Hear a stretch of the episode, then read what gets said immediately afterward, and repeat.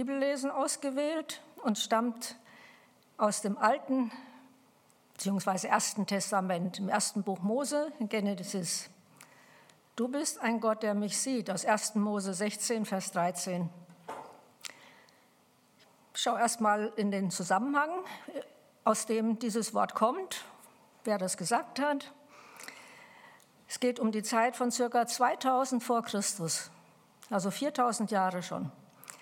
Abraham lebte damals als Beduine im Land Kanaan und hatte Gottes Verheißung, Gottes Versprechen, dass von seinem Sohn ein auserwähltes Volk abstammen werde. Sein Volk größer als die Sterne zu zählen, so viel. Aber seine Frau Sarai war unfruchtbar.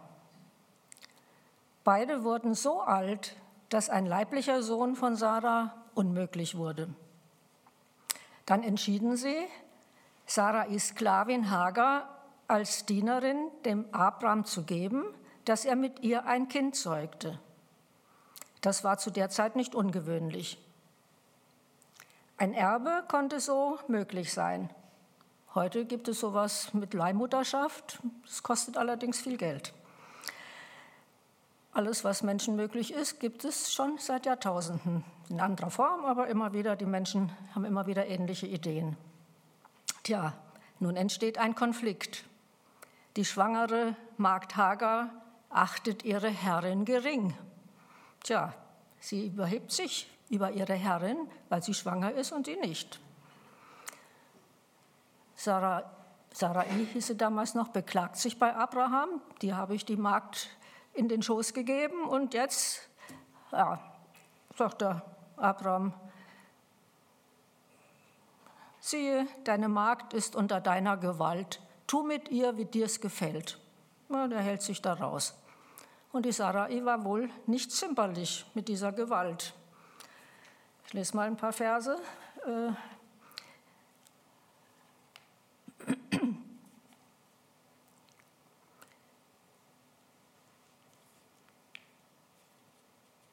Abraham sprach zu Sarai, siehe, deine Magd ist unter deiner Gewalt, tu mit ihr, wie dir's gefällt. Als nun Sarai die Magd demütigen wollte, floh sie vor ihr.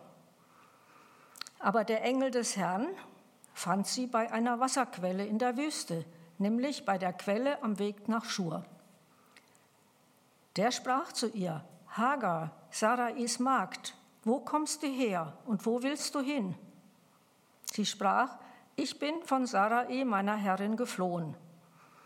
Und der Engel des Herrn sprach zu ihr, kehre wieder um zu deiner Herrin und demütige dich unter ihre Hand. Und der Engel des Herrn sprach zu ihr, ich will deine Nachkommen so mehren, dass sie der großen Menge wegen nicht gezählt werden können. Weiter sprach der Engel des Herrn zu ihr, siehe, du bist schwanger geworden und wirst einen Sohn gebären, dessen Namen sollst du Ismael nennen denn der Herr hat dein Elend erhört. Er wird ein wilder Mensch sein, seine Hand wird jedermann und jedermann Hand wider ihn, und er wird wohnen all seinen Brüdern zum Trotz. In einer anderen Übersetzung heißt, er wird wohnen in der Nachbarschaft seiner Familie. Und sie nannte den Namen des Herrn, der mit ihr redete. Du bist ein Gott, der mich sieht. Denn sie sprach, Gewiss habe ich hier hinter dem hergesehen, der mich angesehen hat. Darum nannte man den Brunnen Brunnen des Lebendigen, der mich sieht. Der liegt zwischen Kadesh und Beret und Hagar gebar Abraham einen Sohn und Abraham nannte den Sohn, den ihm Hagar gebar, Ismael. Und Abraham war 86 Jahre alt, als ihm Hagar den Ismael gebar. Ja, eine sehr spannende Geschichte. Ich habe auch bewusst mal die Luther-Übersetzung gewählt, weil auch eben dieser Vers der Jahreslosung eben in Luther steht und es ist immer auch etwas eine kernige Sprache. Ja, du bist ein Gott, der mich sieht.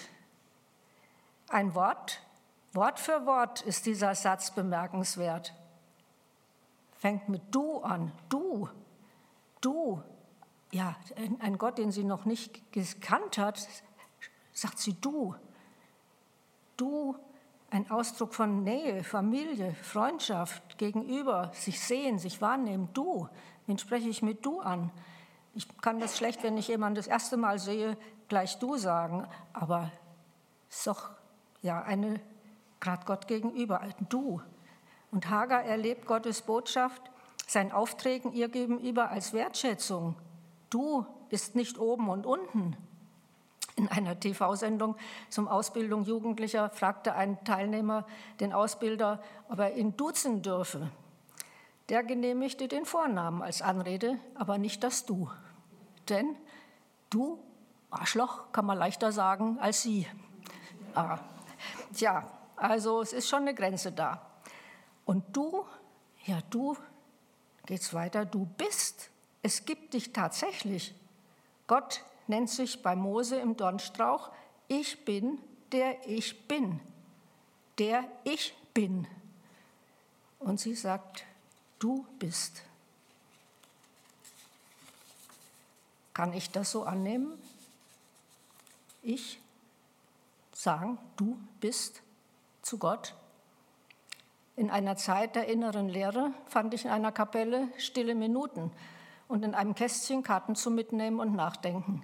Da stand auch drauf, Gott spricht, ich bin der, ich bin da. Das hat mich berührt und getröstet. Du bist da. Du bist da. Ein Gott, ein Gott. Hagar war Ägypterin. Wie viele Gottheiten wurden dort verehrt? Wie viele Opfer und Riten gab es dort? Wie viel hat Hagar mitbekommen von Abrahams Gesprächen mit diesem einen Gott? Ein Gott, der keine anderen Götter neben sich will. Wenn wir an den lebendigen Schöpfergott glauben, der zwar unsichtbar, aber an seiner Wirkung zu erkennen ist, haben wunderbare Bilder gesehen über Gottes Wirken, ja, dann sind andere Gestalten aus Holz oder Stein oder irgendwas Metallisches, ja, Gestalten, die Gott darstellen, sind dann keine Option. Aber andere, teils unsichtbare Dinge, die uns von Gottes Bedeutung für unser Leben abbringen oder blockieren können, da kann man schon mal nachdenken, was kann die erste Stelle einnehmen statt Gott.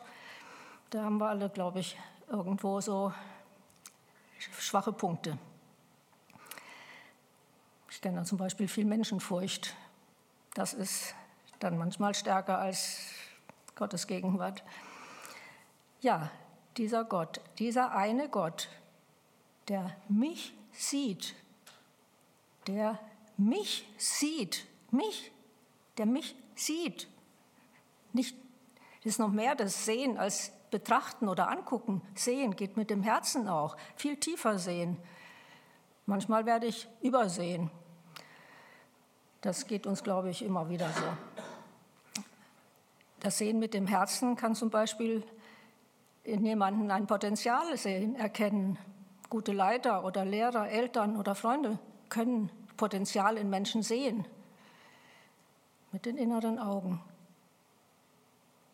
Wir können Ansehen erhalten durch Menschen, die uns ansehen, die uns, ja, die uns vielleicht auch sogar Applaus geben. Das ist Wertschätzung, Würdigung, durch gesehen werden, durch angesehen werden, Ansehen bekommen. Auch anderen Menschen, die nicht vollkommen sind, den geliebten Menschen Gottes erkennen, Kranke, Behinderte, Sterbende, Liebe Gottes in diesem Menschen sehen, das ist auch sehen. Und Gott sieht, der sieht wirklich durch uns alles. Es kann ja auch schlimm sein, wenn man jemanden so das Negative sieht und den dann so abstempelt. Das kann den Menschen ganz, ganz schlimm für sein Leben äh, eine, eine, schwierige Bahn äh, schicken. Wie so ein Fleck auf einer Decke oder auf dem Pulli sehen wir manchmal nur das Negative und nicht mehr das, was eigentlich Bedeutung hat. Ja, Gott gibt Hagar Ansehen und Verheißungen. Und was für Verheißungen? Ihr Sohn ist von Gott ja mit einem großen Volk, mit einer großen Nachkommenschaft verheißen. Und mit diesem Ansehen und diesen Verheißungen geht die Sarah zurück und kann sich unter Sarais Hand demütigen. Wie das ausgesehen hat, steht da nicht, aber sie nimmt dieses Leben jetzt so im Angesicht Gottes, in ihrem Ansehen vor Gott kann sie das annehmen. Kummer und Schmerz bleiben weiter in der Geschichte. Es ist keine glückliche Geschichte. Aber der Blickpunkt hat sich gewandelt von der Not auf Gott. Die Not ist noch da, aber Gott ist auch in dieser Not mit drinne. Und diese ganzen Verheißungen, ja, die dieses Kind äh, mitträgt, sind noch gar nicht da. Zunächst ist erstmal ja, Konsequenzen, die traurig sind, die die Entscheidung zu diesem Kind mit sich bringen. 13 Jahre später, als Abraham 99 Jahre alt ist und Sarai 89, bekommen beide die Zusage für einen leiblichen Sohn von Sarai. Gott will einen Sohn von Sarai als Segensträger für seine weitere Geschichte. Sarai wird dann Sarah genannt und Abraham Abraham. Aber sie müssen zuerst mal lachen. Über das, was Gott davor hat, da müssen sie erst mal lachen. Aber als das Kind ein Jahr später geboren wird, dann lachen sie wirklich. Dann haben sie Freude. Ja, und später, ein paar Jahre, als das Kind entwöhnt wird, macht der Abraham ein großes Fest. War damals wohl so, wenn ein Kind dann entwöhnt wird, es kommt dann zu den Männern, nicht mehr bei den Frauen oder so. Und da äh, entsteht wieder ein Konflikt. Der 16 Jahre alte Ismael, der treibt Mutwillen mit dem Kleinen, was auch immer das bedeutet. In einer anderen Übersetzung heißt er, äh, verspottete ihn. Und jetzt wird es nochmal spannend mit der Hagar. Ist toll, dass so viel von der Hagar in der Bibel steht. Das Kind, nämlich der Isaak, wuchs heran und wurde entwöhnt und Abraham machte ein großes Mahl an dem Tag, da Isaak entwöhnt wurde. Und Sarah sah den Sohn der Hagar, der Ägypterin, den sie Abraham geboren hatte, wie er Mutwillen trieb. Da sprach sie zu Abraham, treibe diese Magd aus mit ihrem Sohn, denn der Sohn dieser Magd soll nicht erben mit meinem Sohn Isaak. Das Wort missfiel Abraham sehr, um seines Sohnes willen. Aber Gott sprach zu ihm, Lass es dir nicht missfallen wegen des Knaben und der Magd. Alles, was Sarah dir gesagt hat, dem gehorche, denn nur nach Isaak soll dein Geschlecht benannt werden. Aber auch den Sohn der Magd will ich zu einem Volk machen, weil er dein Sohn ist. Da stand Abraham früh am Morgen auf und nahm Brot und einen Schlauch mit Wasser und legte es Hagar auf ihre Schulter, dazu den Knaben und schickte sie fort. Da zog sie hin und irrte in der Wüste umher bei Beersheba. Also noch einmal, umher in, in der Wüste, jetzt mit einem schon ganz schön großen Sohn. Als nun das Wasser in dem Schlauch ausgegangen war, warf sie den Knaben unter einen Strauch und ging hin und setzte sich gegenüber von ferne ein Bogenschuss weit denn sie sprach, ich kann nicht ansehen des Knaben sterben. Und sie setzte sich und weinte. Man kann in einer Wüste ohne Wasser schnell sterben, ja auch als schon größeres Kind, wenn nichts mehr da ist. Da geht es einfach nicht mehr weiter.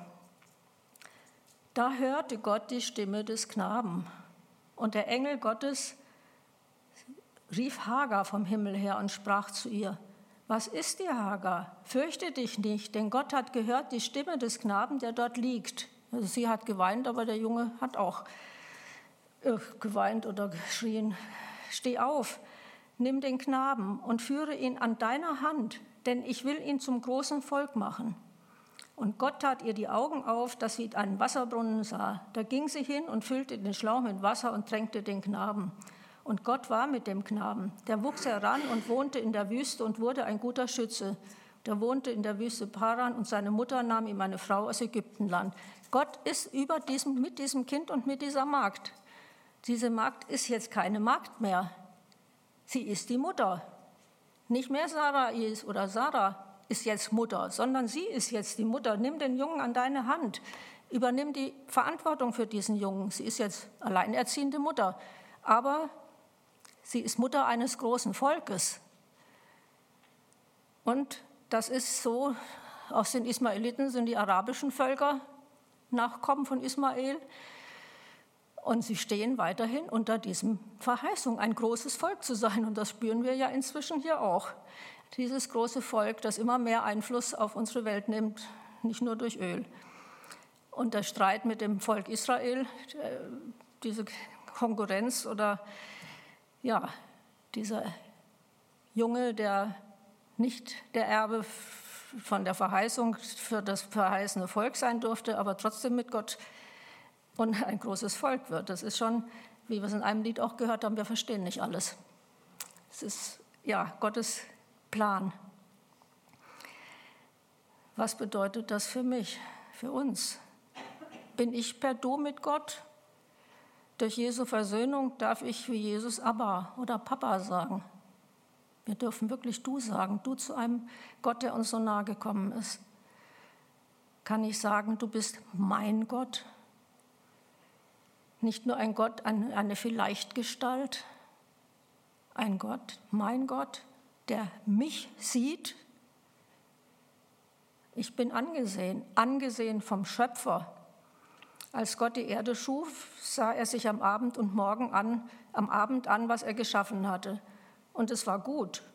Und als er die Menschen geformt hatte, am Ende des sechsten Tages, betrachtete er alles und es war sehr gut. Erst mit den Menschen war es sehr gut. Psalm 139, ich bin wunderbar gemacht. Gott liebt das und den, die er gemacht hat. Wenn ich was gemacht habe. Und wenn es nur Brötchen backen ist oder was, was ich gemacht habe, das, das ist irgendwie was, was man mag, gerne hat. Und äh, bei Gott ist es gut gelungen und er hat, es, hat mich, ja, wenn es auch manchmal mit, man mit sich selber gar nicht immer so im Reinen ist und sich selber vielleicht nicht immer so mag, aber Gott mag mich und das immer wieder zu erkennen. Gott hat mich gemacht und Gott liebt mich und Gott hat mich einzigartig gemacht hat dich einzigartig gemacht und wunderbar und mit Stärken und Schwächen und mit dem Angewiesensein auf andere. Deine Augen sahen mich, als ich noch nicht bereitet war. Und Gott sagt, ich will dich leiten und dir den Weg zeigen. Nie verliere ich dich aus den Augen. Ist doch, ja, Gott schläft und schlummert nicht, seine Augen sind nie zu. Er ist immer wach und immer präsent und immer auch in der Nähe, durch die Haut durch. Also da sind wir noch nicht einmal von Gott weg, bis ins Herz. Und was sagen wir, wenn andere fragen? Fragen, ist da ein Gott? Ein Gott? Der sieht doch nichts. Der sieht mich. Was kann ich darauf sagen? Ist das so? Immer wieder neu. Gottes Verheißungen, wie wir seine Versprechen nennen, bleiben bestehen. Er bleibt immer bei uns in der Nähe, auch wenn wir uns entfernen. Er hat einen Plan und ein Ziel. Wie sieht mein Gott, dein Gott, unsere Wüste hier, unsere Dürre? Manchmal das Gefühl da, es ist dürr, es fehlt, fehlt, fehlt eine Quelle, fehlt, fehlt das Sprudelnde, was wir in den Bildern gesehen haben beim Lobpreis in der Wüste. Gestern Morgen in der Losung hat mich das sehr angesprochen. Siehe, ich will ein Neues machen. Jetzt soll es aufwachsen und ihr werdet erfahren, dass ich Weg in der Wüste mache und Wasserströme in der Einöde. Schon oft zitiert, aber mit der Hager in der Wüste vor Augen, da war das irgendwie so ein Zuspruch. Er sieht und hört uns. Sehen und hören wir auf ihn. Wir haben ein schönes äh, Poetry Slam, also eine Art Dichtung zu dem Thema, was sehr ansprechend ist fürs Herz auch. Das wollen wir uns anhören. Amen.